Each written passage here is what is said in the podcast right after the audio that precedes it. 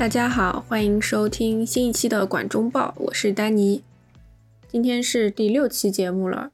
感觉自己还是处于一个为爱发电的状态，还蛮积极的，蛮准时的，今后可以继续保持。在开始今天的主题之前，先说个题外话吧，就是今天早上我在看豆瓣一个播客小组，然后里面有一位豆友他发的帖子说。呃，在听播客的时候，有些节目可能它会设置一些比较大并且笼统的主题，比如说啊，笼统概念上的学习啊，呃，读书、工作等等。因为这些主题没有什么门槛嘛，就不需要你也读过这本书才能跟我引起共鸣。所以说，作为听众可能会呃要求这样子的节目更有深度。他希望从中汲取一些自己平时没有思考到的部分，然后他比较失望的就是在听主播们的聊天，然后哈哈大笑中，他没有感觉自己好像对这个话题有更深入的思考。也有人说，可能是播客的本身的定位，或者说主播们个人的学识以及人生的经历还不足以支撑这个节目在广泛而笼统的主题下面达到一个深度。我看了之后，我觉得还挺同意的。首先是因为比较大的话题，它的受众面会比较广；然后是因为跟生活有关的话，大家都在经历生活，所以每个人已经对这些问题有一些自己的思考。这样的话，可能没有办法从比较浅显的讨论里面获得更多更深的知识。当然，这个前提是你听播客的目的是去了解一些你自己不知道的东西。但是我本人的话，我本身就不太相信你可以从别人的聊天里面获得什么。就是如果是比较严肃的，或者说有台本的，是认真做好功课的讨论的话，我觉得这个是可以的。但是，但是可能就是我自己从来不喜欢闲聊类的节目，我觉得我没有必要去听别人 聊天。再然后关于内容的话，我自己肯定是会从一个我感兴趣的很小的点出发，然后至少有大于两种我自己掌握的或者知道的材料去。阐释这个话题，我觉得做播客对于我来说有点像是很轻松自在的、比较松散的态度，做一个小小的研究。哦，还有一个我觉得听播客会产生的一个现象，就是在你听你完全不知道的话题的时候，会觉得很新奇，觉得啊主播讲的很好。但是如果这个是你的专业知识，或者你本身就对这个事情非常了解的话，你本身希望他们可以给你带来一些新意，但你会觉得他们好像就是把这个事情简单的介绍了一下，并没有产生什么新的观点。我觉得这还挺常见的，但是也没有什么好的办法，除非你去听那种公司制作的，呃，专业性比较强的播客，不然的话，播客这个载体其实也不是像发表论文那样子。嗯，为什么会说这些呢？是因为我。呃，昨天在准备播客的时候，把原来准备的一个话题给替换掉了。因为我在写这个大纲之后，当我真正的想把内容填进去的时候，我在想，我是真的想要说这个话题吗？好像，好像突然对这个话题没有一个非常强烈的表达欲，所以就替换了一个比较安全的话题，就是和我自己专业比较相关的一个话题。好，那我们就来讲讲超自然城市。在这里，我们讨论的是人类文明早期的城市，它属于一个建筑学或者是人类规划领域里面讲到历史不可能绕开的一个这么概念。如果想要系统的了解城市发展的历史和历程呢，比起听播客，我更推荐一些免费的公开课，包括清华大学的中国建筑史公开课，以及 MIT 的呃城市规划的公开课 Theory of City Form。今天这期节目呢，我会就 MIT 的这个公开课里面所提到的一些比较关键的，我觉得比较有意思的内容，以及乌宏写的《中国古代艺术与建筑中的纪念碑信》这本书，还有这个播客中不可缺少的就是我喜欢的游戏啊，一起来讨论一下超自然城市这件事情。首先，《Theory of City Form》这门课的教授是 MIT 的 Julian Bernard。他是美国城市规划史啊的奠基人 Kevin Lynch 的同门。这门课呢，一开始也是 Kevin Lynch 本人在教。他后来不教了之后，就把这个课转给了 Julian Bernard。据教授在课上说，他接手这门课之后，把这门课的扩展阅读的这个 reading list 啊翻了好几倍的长度。然后教授他是在二零二零年的时候，因为帕金森去世了。我们现在在网上可以看到的开放的版本是他最后一次教这门课的一个录像。其实超自然城市是这门课的第一讲，但我觉得还蛮有意思的，因为它可以和我们中国的古建筑有一些可以结合起来。我觉得算是一个比较引发我自己思考的话题，值得一说。首先，一个比较有趣的点就是，它帮我们纠正了一个呃普遍大家比较公认的一个唯物主义的对于城市如何发展起来的一个理解。那就是说，我的农业生产有了剩余，这时候我就可以通过呃物质的交换，有一部分人可以不再从事农业，以此可以从自然的聚落转变成为小城镇，最后发展成为城市。但其实这个理论是错误的，或者说过时的。为什么呢？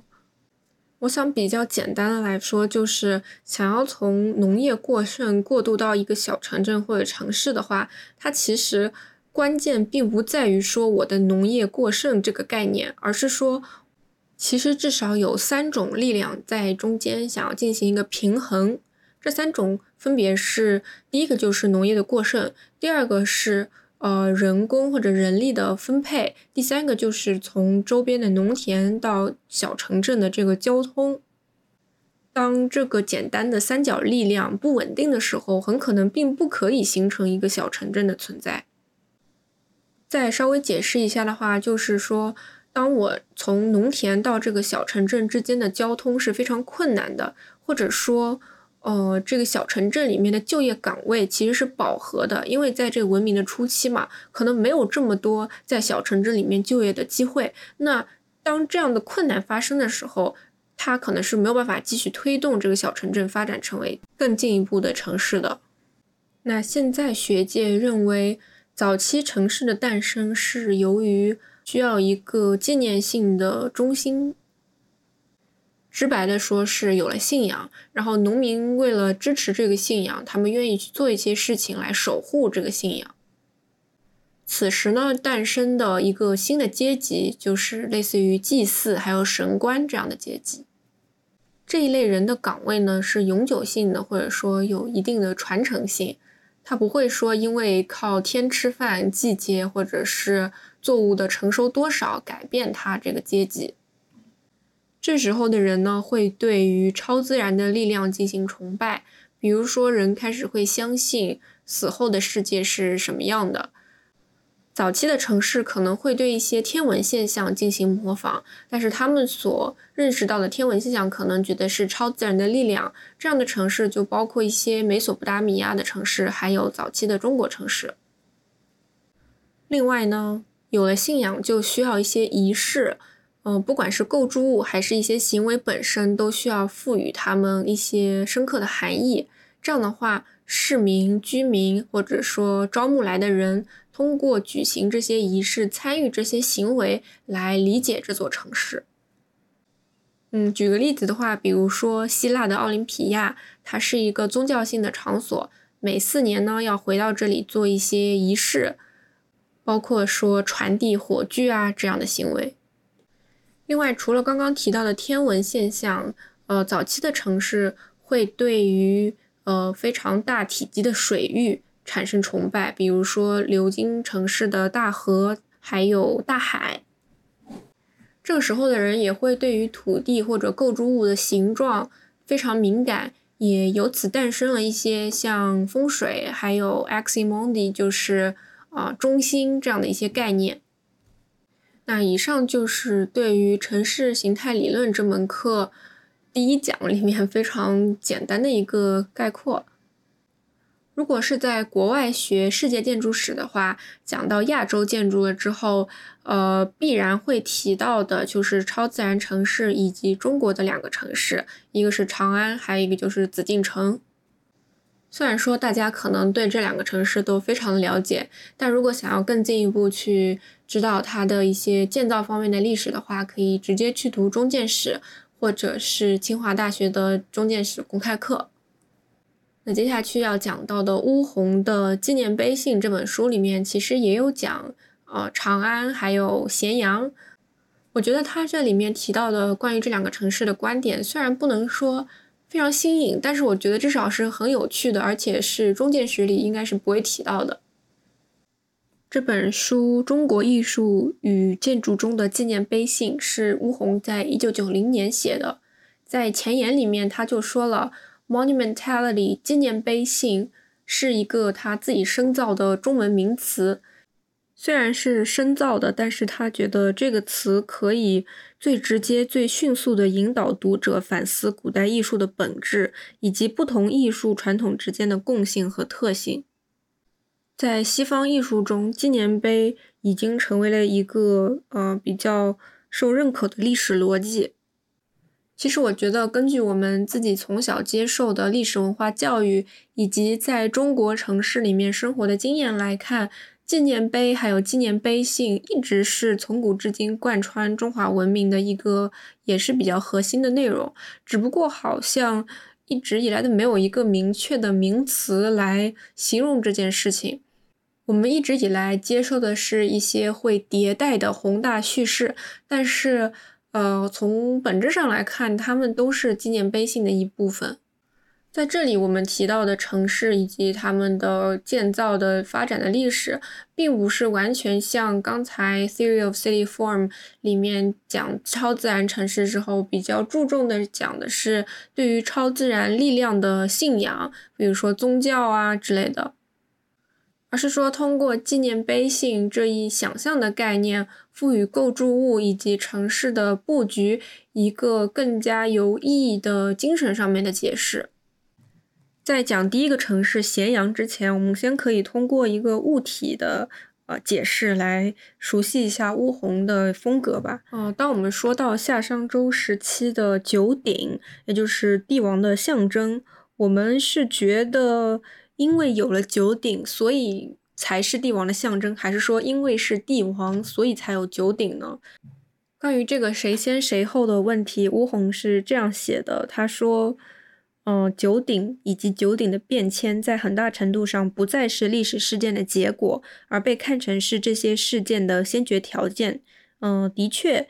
当一个王朝的明德使其获得天命，那铸造。九鼎或者拥有九鼎，就表现出这个王有这种天命。但是这个逻辑如果逆转的话，就变成了因为一个统治者拥有了九鼎，他理所当然的是这个天命的拥有者。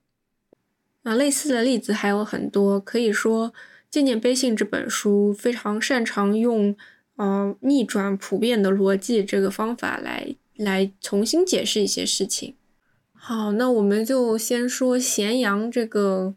呃古老的城市吧。我自己对咸阳的认识是在去西安旅游的时候，最后应该是坐地铁去机场吧，坐轻轨会路过咸阳宫这一站。然后因为轻轨是在地面上的，你就会远远的看到你的列车越来越接近一个非常庞大的古建筑，这体验还是蛮奇妙的。哦，只不过现在咸阳宫是新建的嘛，所以就你没有感受到那种古朴，就感觉有点像个影视城，好像越来越接近了这样。那《纪念碑信》这本书里面是怎么讲咸阳的呢？他说，咸阳的工程建筑分布在渭水沿岸的一个宽阔地带，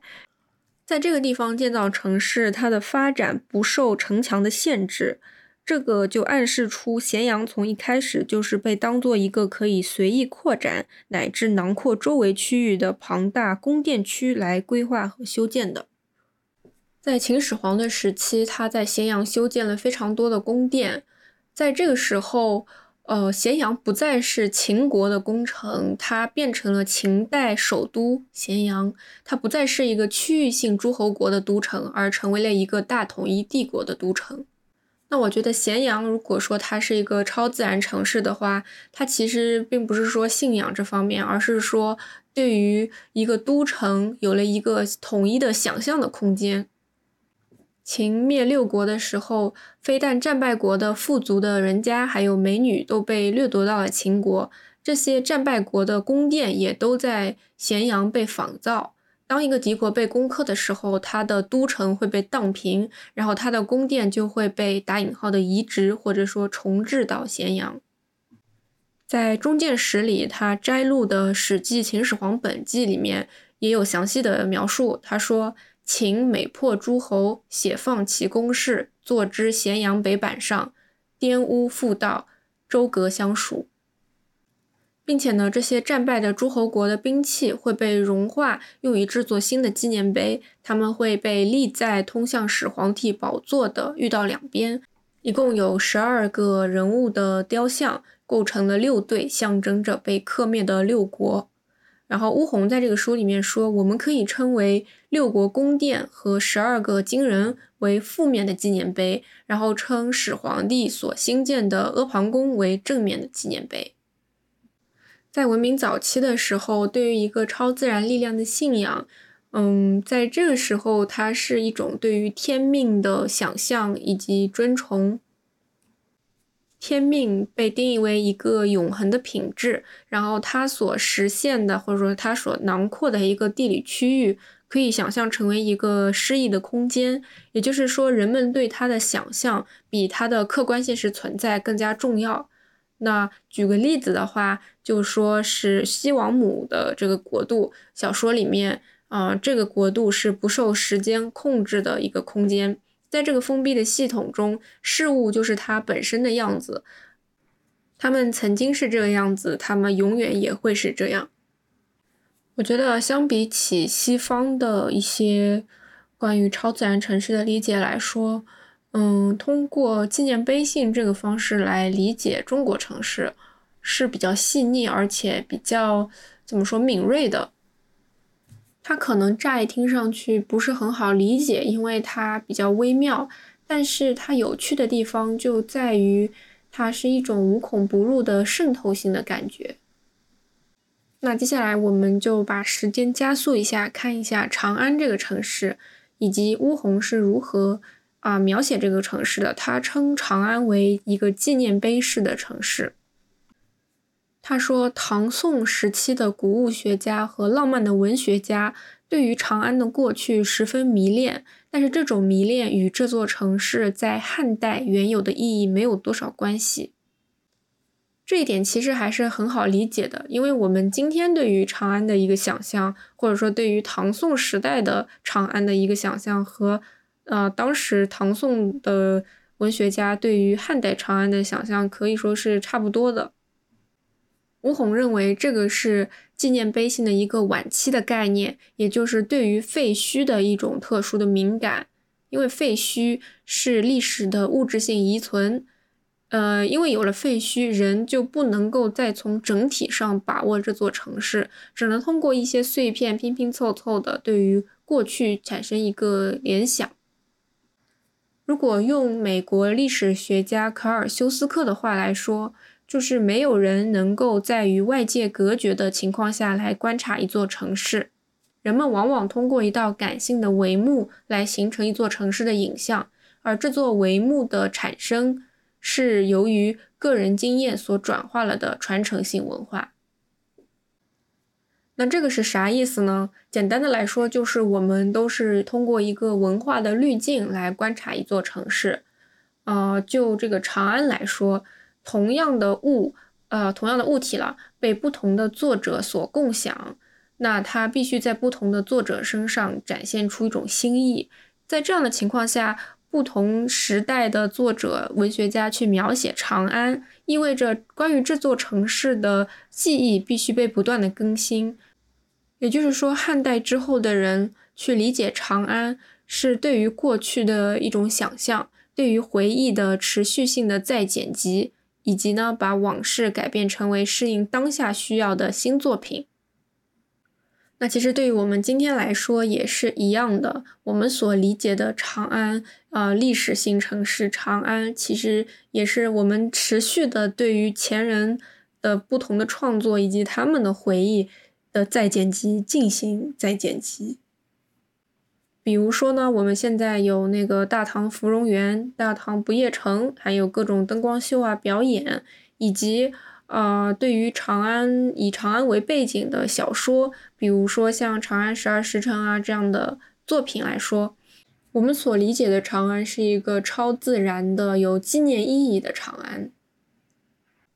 我们知道中建史里面非常重要的一句话，就是东周的《考工记》里面所说的城市的形态是这样的：匠人营国，方九里，旁三门，国中九经九纬，途经九轨，左祖右社，面朝后室。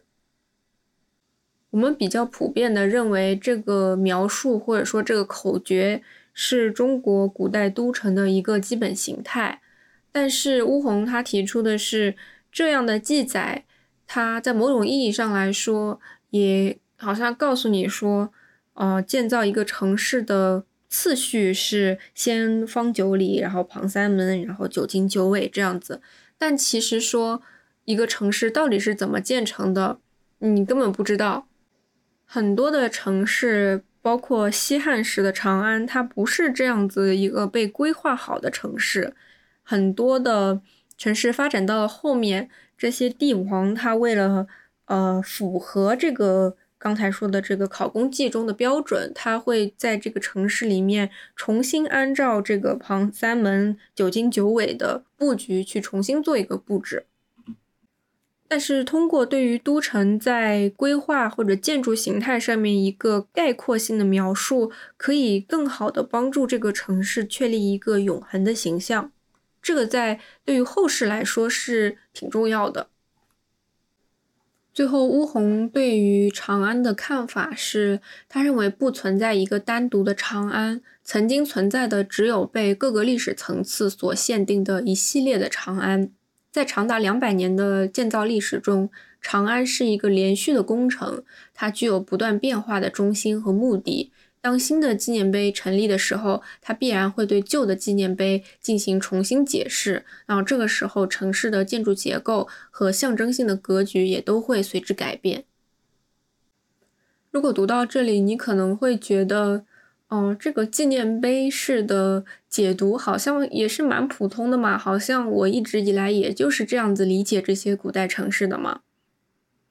嗯，的确。我觉得，如果现在在学校里面，如果要写一篇关于中国古代城市的文章，那很有可能大家就会想到用纪念碑信这个方法去讨论这件事情。但是，我觉得乌宏他的嗯非常好的一点就是他写的特别特别精准，让你觉得好像他把所有可以说的话都说了这样子的感觉。我觉得，虽然说咸阳还有长安。它不是像刚才城市形态理论这门课里面提到的，以信仰或者宗教所驱动的城市形态，嗯，它也是非自然的。为什么？就是因为它这个纪念碑信是一个概念，可以说它是一种贯穿于整个城市生命周期的一种思维模式。最后，我想就以两个非常轻松的例子结尾。嗯，首先是一个游戏，呃，在 Steam 上的中国游戏，名字叫做《了不起的修仙模拟器》。然后这个游戏它属于一种沙盒建造类的游戏吧。嗯，作为玩家的目的就是给我们这个修仙的门派建造一个呃基地，或者说一个小城市。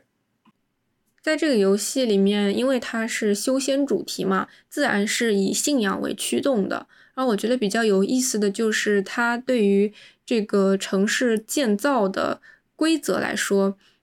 还是挺符合我们今天的主题的。就是说，它所有物体，它应该都有这个什么五行的属性，然后你要根据风水这样子去组合或者摆放各种器具、家具，还有啊房间的朝向等等。根据你的等级的提升，还有你解锁的各种样子的建筑，